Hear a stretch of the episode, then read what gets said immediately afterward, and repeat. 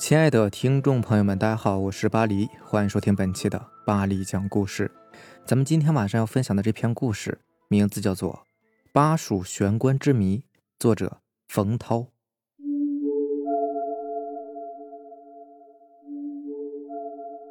只要到过三峡旅游的人都会知道，在那猿猴也无法攀登上去的万丈绝壁上，竟悬放着一具具棺材。这三峡玄关真是千古奇观。千古谜题呀！探险家白帆到过许多地方，却一直没有去过三峡，心里面总觉得遗憾。这年夏天，白帆特意安排了一周的时间到三峡旅游，专为看玄关。白帆跟着旅行团先坐大船，再换小船，进了小三峡，滑行一段后，导游小姐告诉大家，再转一个弯就可以看到玄关了。白帆精神一振。连忙调好望远镜的视距，船一转弯，顺着导游小姐的手指，举着望远镜看过去，只见悬崖峭壁上鬼斧神工般的开凿着一个个岩洞，洞中摆着一具具棺材。白帆惊叹不已，就是徒手攀上那么高的崖壁，也是叫人胆战心惊的。真不知道当时的人是怎么将沉重的棺材放上去的。他逐一细细看过去。看到第五个洞口，浑身一震，望远镜都差点失手掉下来。他看到一件不可思议的事情：第五个洞口的棺材边上，竟然坐着一个人。这个人还是他的朋友，叫孙林，是重庆一所大学的年轻讲师。白帆以为自己眼花了，这怎么可能呢？他又举起望远镜，千真万确的看到孙林站了起来。这时，导游小姐。和船上其他游客也看见了孙林，争先恐后的叫了起来：“那个洞里边有人，是考古的吧？不是，不是，肯定是千年僵尸复活了。”孙林不是僵尸，也不是考古的，他教的是化学，跟古文物风马牛不相及。去那洞中做什么呢？他又是怎么上去的呀？这时，一件更不可思议的事情发生了。只见孙林将那具棺材的盖子推开，然后。钻了进去，白帆呆住了。孙林钻进棺材干什么呀？难道是想体验当死人的感觉吗？游客是议论纷纷，但是由于崖壁实在是太高了，又不像白帆一样带着性能极佳的探险专用的望远镜，看的也不太清楚，都不敢确定洞里的人在干什么。导游小姐为稳定人心，斩钉截铁地说：“一定是考古人员在考察。”乱了一二十分钟之后，船终于又向前走了。白帆一直用望远镜死死地盯着那具棺材，竟一直没有看见孙林出来。白帆没有心思再玩了，他担心孙林的安全，同时也想弄清楚孙林为什么会有如此奇特的举动。船行不远，他便装起病来。导游小姐忙联络下行的船只，把白帆捎了回去。到了巫山县城。在医院里打了个转，白帆随即出来，买了绳子、钩索等必须的东西，出高价租了一条船，重新入峡。他从船工口中打听到，离着放置玄关的崖壁不远处，有地段可以攀岩上山，只是山上呢都是原始丛林，飞鸟难渡。不过白帆可不怕这个，到了目的地，叫船工等待，自己上山了。上了山顶。果真是如船工所言，放眼都是茂密的荆棘林木。白帆抽出早已经准备好的砍刀，向前开路。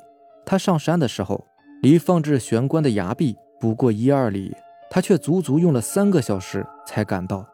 他俯身向崖下一看，不禁有些头晕眼花的，暗吸了一口凉气，心想：古时候的巴人是怎么将沉重的棺材弄上这险峻的崖壁的呀？孙林这小子又在搞什么鬼呀？偏偏跑到这儿来钻死人棺材。他四下搜索，见不远处的一棵树上系着一根绳子。孙林显然是沿着这根绳子下去的。白帆过去，扯着绳子往下看，他能看到露出的半截洞口。他叫了几声孙林，并没有答应。他试了试绳子，足够牢固，便沿着绳子而下。不一会儿，便到了洞里。洞做的并不是很大，只放了一具棺材。由于常年的风吹雨淋，洞口岩石侵蚀严重，那具棺材比如今所用的棺材还略大一些，仍大致是保持完整，叫人不得不佩服古时八人选择木料的眼光。棺材盖得好好的，不过旁边有一条缝。白帆凑过去一看，里面黑黝黝的，什么也看不清，也听不见响动。白帆暗暗寻思：这小子难道在里面睡着了？他敲了敲棺材板，叫道。有人没有？过路的人口渴了，讨碗水喝。白帆偷笑。孙林听了他这番话，非得吓个半死不可。但是等了半晌，棺材里却没有半点响动。白帆觉得不对劲儿，叫了两声孙林，伸手推开棺盖，往里面一看，惊的是目瞪口呆。孙林不在棺材里，但是他整套衣服、外衣、外裤、内衣、内裤，包括皮带、手机。袜子、鞋子竟然全躺在棺材里，那样子就像是孙林在棺材里躺下后，肉身奇异的从衣服里面消失了，就像是蛇蜕皮一样，肉身离壳而去，而将包裹身子的所有一切全都留了下来。这种景象说不出来的诡异，白帆心中骇然，一丝寒意从心头升起，禁不住的打了个冷颤。白帆呆立了一会儿，脑中是一片空白，实在是想不出来为何会是这样。孙林不可能是在棺材里脱光所有的衣服鞋袜，然后沿着绳子又爬上去的。凭直觉，白帆相信孙林就是在棺材里肉身突然消失的。可是，一个大活人怎么会凭空消失呢？他又去到哪里了？白帆是百思不得其解。棺材里还有一样东西。是一个牛头，白骨森森，但是牛角并未脱落，几乎要戳出棺材来。牛头顶骨中心的黑洞里，放着巴掌大小、椭圆形的一块鹅卵石，颜色青中带黑。这牛头显然是棺材原主人的陪葬品，并无特异之处。白帆在棺材边坐下来，细细寻思这件事，任他绞尽脑汁，也想不出个所以然来。眼看着天色将黑，白帆只得是原路返回。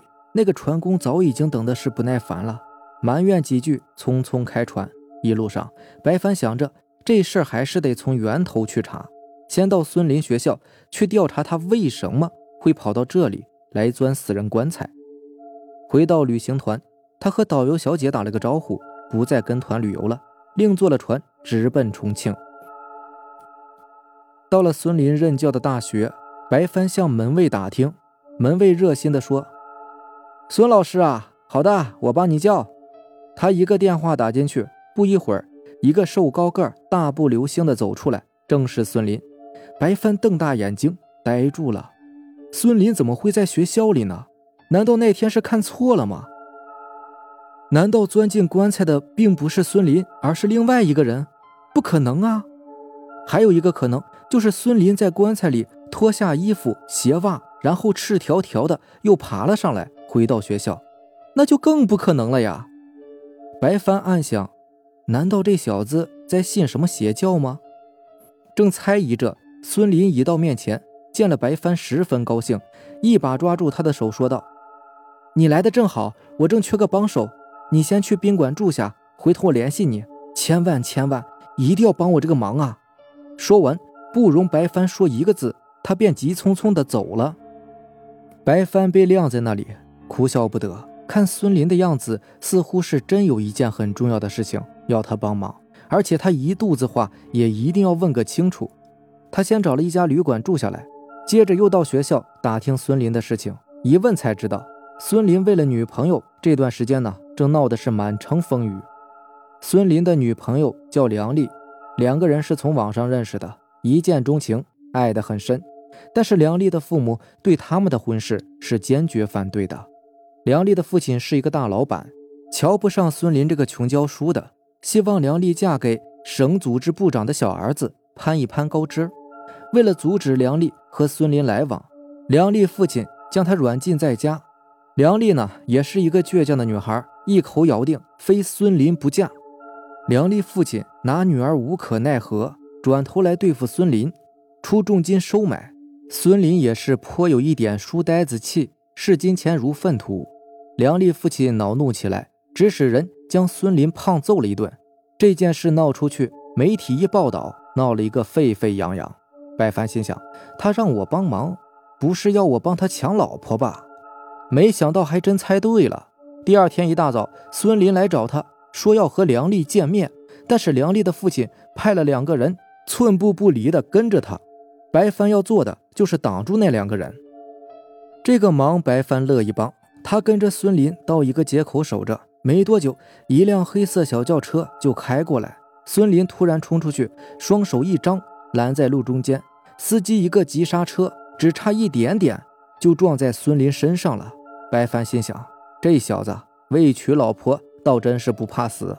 车门打开，出来两个一身横肉的汉子，同时一个女孩探出头来，大叫：“孙林，小心！”这个女孩呢，正是梁丽，眉目如画，可以说是非常漂亮。那两个汉子是直奔孙林，白帆一步跨过去，双臂一张，两个汉子来不及收脚，在他臂上一撞，就像是撞在一堵墙上，连退数步。那两个汉子吃了一惊，一起看着白帆。孙林在另一面绕过去，拉着梁丽就跑。那两个汉子想赶去阻止，白帆却横身挡着。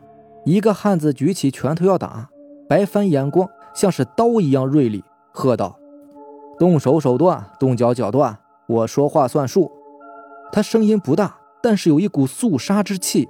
那个汉子举起拳头，竟然不敢打下来。白帆冷哼一声，转身就跟上了孙林。上了的士，孙林说：“去公证处。”白帆弄不懂了，就问：“要拿结婚证，得上民政局啊，上公证处干什么？”孙林摇头说道：“我们不是去拿结婚证的。”而是去做死亡公证的，白帆就更加弄不懂了。什么叫死亡公证啊？公证处到了，三个人走进去。梁丽对公证员说：“我叫梁丽，我的生命是我父母给的，我现在要自杀，把生命还给他们。等我再活过来时，生命就是我自己的了，他们再没有权利干涉我任何事情。这件事，我想申请公证。”这话，公证员和白帆都听糊涂了。正想问一个明白，梁丽突然大叫一声：“同时，请你们证明我是自杀的，与任何人都无关。”说完，他身子一晃，软软的倒在地上。白帆吃了一惊，过去一把搀住。只见梁丽脸色惨白，鼻孔、嘴巴里都有血流出来，显然是中了剧毒的症状，惊叫道：“你怎么了？”公证员也是慌了，孙林却是不慌不忙地说。他服了剧毒化学药物，三十秒钟就会丧命的。公证员，过三十秒钟，请你为他公证，他已经死亡了。白帆是又惊又怒，一把揪住孙林，叫道：“孙林，这个药肯定是你给他的，你是不是疯了？”孙林是一个化学老师，自然是有办法配出剧毒化学物品的。孙林说道：“没错，药是我给他的。白帆，有些事情。”现在来不及跟你解释，但是请你相信我，梁丽是我最爱的人，我不会害她的，我能让她活过来，但我需要你的帮助。他的眼光清醒而恳切，不像是神志迷糊的人。白帆联想到他钻玄关的事情，觉得这一系列的事都很古怪。他冷静了一下，问道：“要我帮什么忙？晚上，请你帮我把梁丽的尸体偷出来，运到一个地方去。”他就可以复活了。白帆心中一动，三峡玄关吗？孙林一惊：“你怎么知道？那你既然知道了，就更应该相信我呀。”白帆是又惊又疑，心想：难道死人进了玄关竟能活过来？那也太不可思议了。不一会儿，警察来了，法医证实梁丽已经死亡，因梁丽亲口说是自杀，跟别人无关。警察只盘问了孙林一番，没有扣押他。梁丽的尸体停放在殡仪馆。半夜，孙林和白帆悄悄摸进去，把梁丽的尸体用被单裹住，抬出来，开着租来的车到了江边，连夜乘船下行。孙林松了一口气，说：“我知道你有一肚子的疑问，我慢慢的说给你听。我是八人后裔，三峡玄关里葬的。”便是我的祖先。玄关里藏着一个秘密，由八巫掌握，代代相传。我的先祖里出过一个八巫，他将这个秘密用文字记了下来。我偶然知道了这个秘密。说到这里，他吻了吻怀中梁丽的尸体，接着说道：“我的祖辈们之所以要将棺材放在悬崖上，是因为他们相信葬在悬崖上，灵魂就不会散。过了一定的时间，死的人也可以重新活过来的。你可能认为这是迷信，但秘密就在这里，它是真的。人在玄关里真的可以活过来，不过不是所有的玄关，只是其中一句。就是你钻进去的那句吗？孙林又是一惊，你是怎么知道的？白帆将经过叙述了一番，问他：“你在棺材里搞什么鬼啊？怎么把衣服都脱了，光着身子出来的？那是你八屋老祖宗留下来的古怪仪式吗？”孙林笑了。你以为棺材里的衣服是我自己脱下来的吗？不是的，这就是那具棺材的奇特所在。死人进棺可以复活或投胎转世，活人进棺则可以跨越时空转移。我虽然从先祖的继续里知道了玄关的神秘功能，但是我不能拿最爱的人的生命来冒险呢，所以我自己先去试了一下，躺进去，脑子里想着回宿舍，结果真的回去了。没有想到身上所有的东西全都留了下来。原来是这样啊！古话说“赤条条来去无牵挂”，你这一趟倒很有点古意了。这玄关为什么会有这种功能呢？孙林摇摇头：“这我就不知道了。据先祖记载，这具玄关是八巫之圣天巫升天的居所，是天巫以三年之功亲手制成的。”而将棺材悬置于悬崖绝壁之上，也是他的创举。我进去的那具棺材，其实是自有玄关以来的第一具。说着说着，天色渐亮，传入小三峡，驶进玄关地点。白帆明白了一些事情，却又增加了新的疑惑：玄关能将人在时空中凭空转移，那这也太不可思议了。那制造玄关的天巫到底是一个什么样的人呢？两个人带着梁丽的尸体，仍从白帆上次开出的山路上山。到崖上，孙林先下去，白帆将梁丽的尸体吊下去，自己再下去。孙林将梁丽的尸体放进棺材里，后脑勺正枕在那块鹅卵石上，盖上棺材。孙林扑通一声跪倒在地上，叩头道：“列祖列宗，一定要让梁丽活过来呀！我们已经做了死亡公证，他父母再不会干涉他了。”她将是我孙氏一脉最善良、最美丽的媳妇儿，会生下好多儿女，延续孙氏香火的。白帆听了之后，心里暗笑。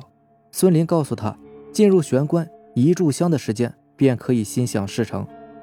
他凝神细听关中的动静，半个小时过去了，什么反应也没有。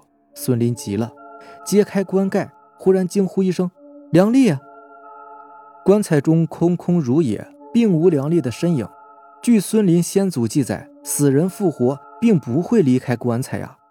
就算梁丽是像孙林一样发生了时空转移，可是也不对呀。棺材里并没有留下梁丽的衣服啊。这是怎么一回事？孙林看着白帆，眼泪便要喷涌出来。白帆也是一脸茫然。孙林一脚跨进棺材，拉上了棺盖。白帆知道是拉不住他的，只得是盘膝而坐。凝神打坐起来，顿时进入无我境地。他学过武术和禅定，并有极深的修为。这时希望能以一点清净无染之禅心去破解玄关那不可思议的谜。一入禅境，白帆立即感应到玄关内发出一股巨大的力量，召唤着让他前去。白帆睁开眼睛，打开棺盖，孙林果然已经消失了。他毫不犹豫地跨进棺中，躺下。反手盖好棺盖，不一会儿，只觉得后脑勺枕着的鹅卵石忽然发出热量，一股热流从后脑勺一直蔓延到全身，同时有一道红光从脑后射出，是越来越亮，照得关中一片粉红。白帆只觉得脑子一麻，身子已经躺在另外一个地方了，头顶蓝天白云，身下碧草如茵。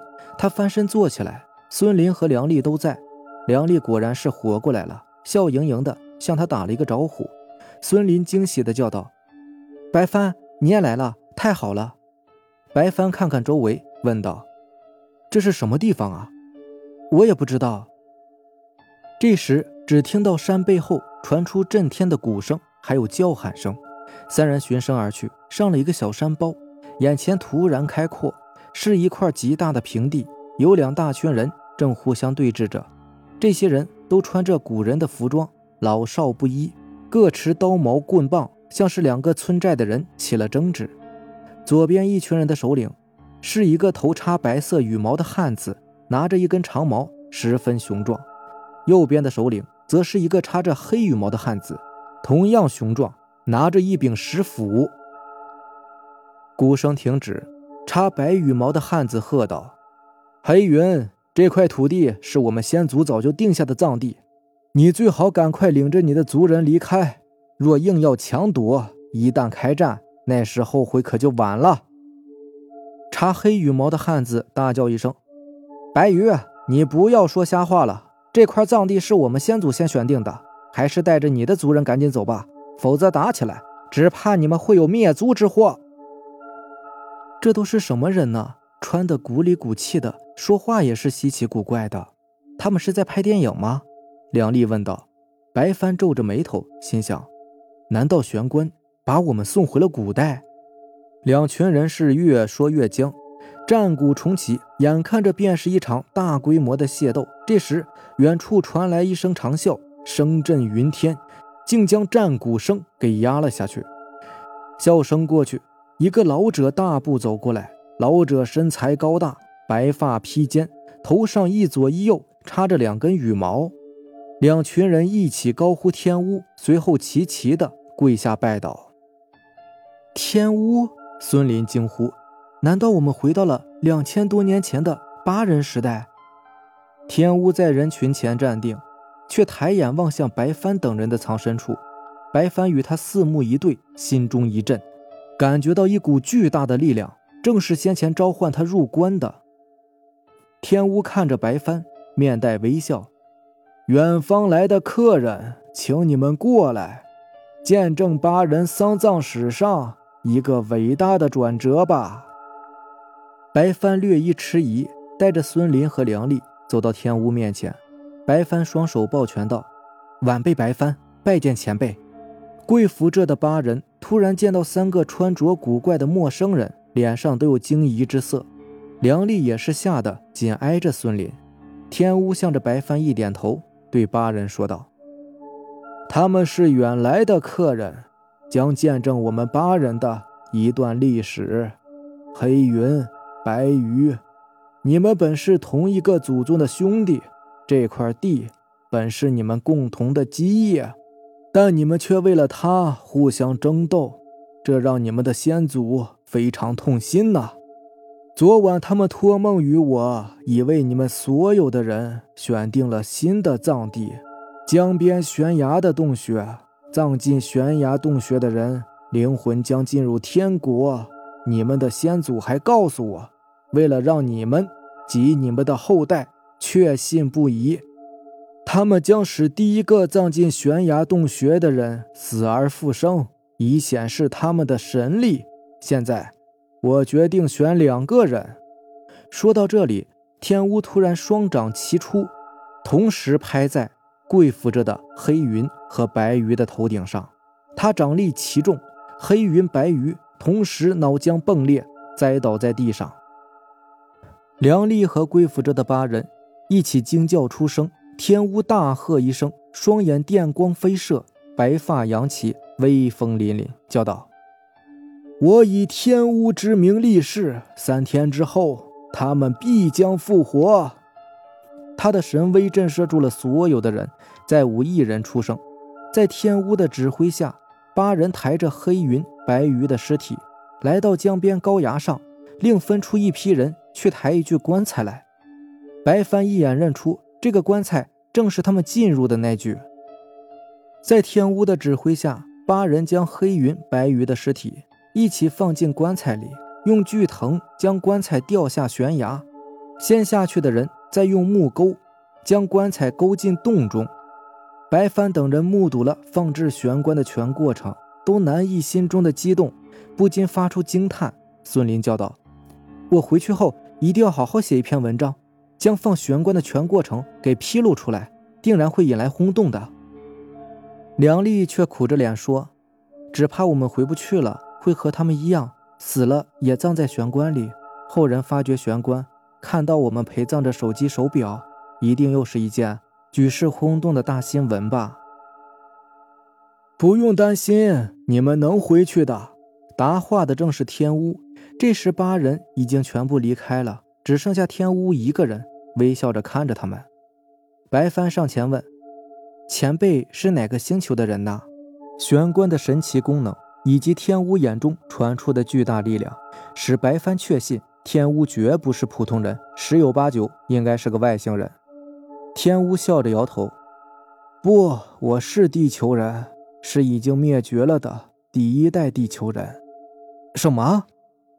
早在七亿三千万年前，第一代地球人便已经出现了。当时的地球不像现在这样四分五裂的，是一个整体，高山耸立天际，大河劈开原野，每一块平原从南到北至少有一万公里，那种雄伟壮阔，现在这种疙疙瘩瘩的地形是根本没法比的。那时的人也和现在不一样。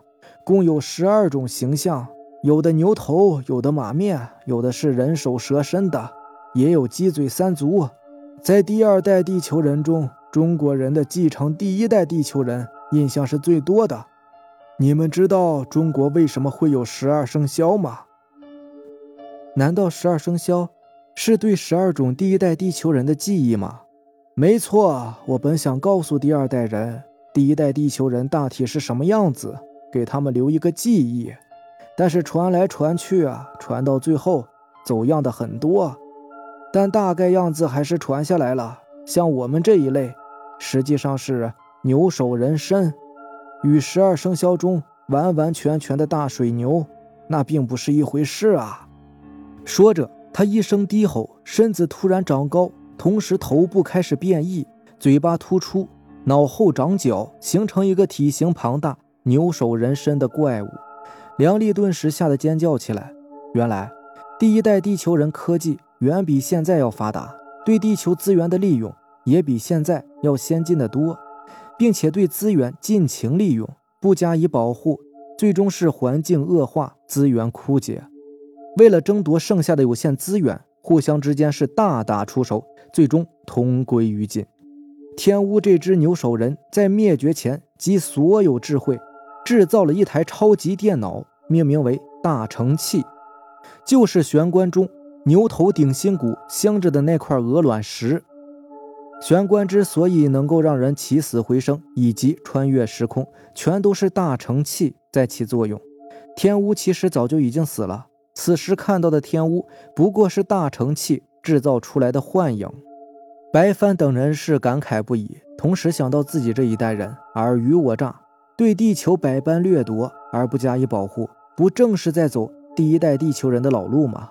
天乌说，之所以骗八人把棺材放置在悬崖上，是因为他们经历了资源枯竭的年代，知道沃土难得，不愿看到他们用最好的土地来埋葬死人，于是略施小计，帮他们从死人手里把地抢回来。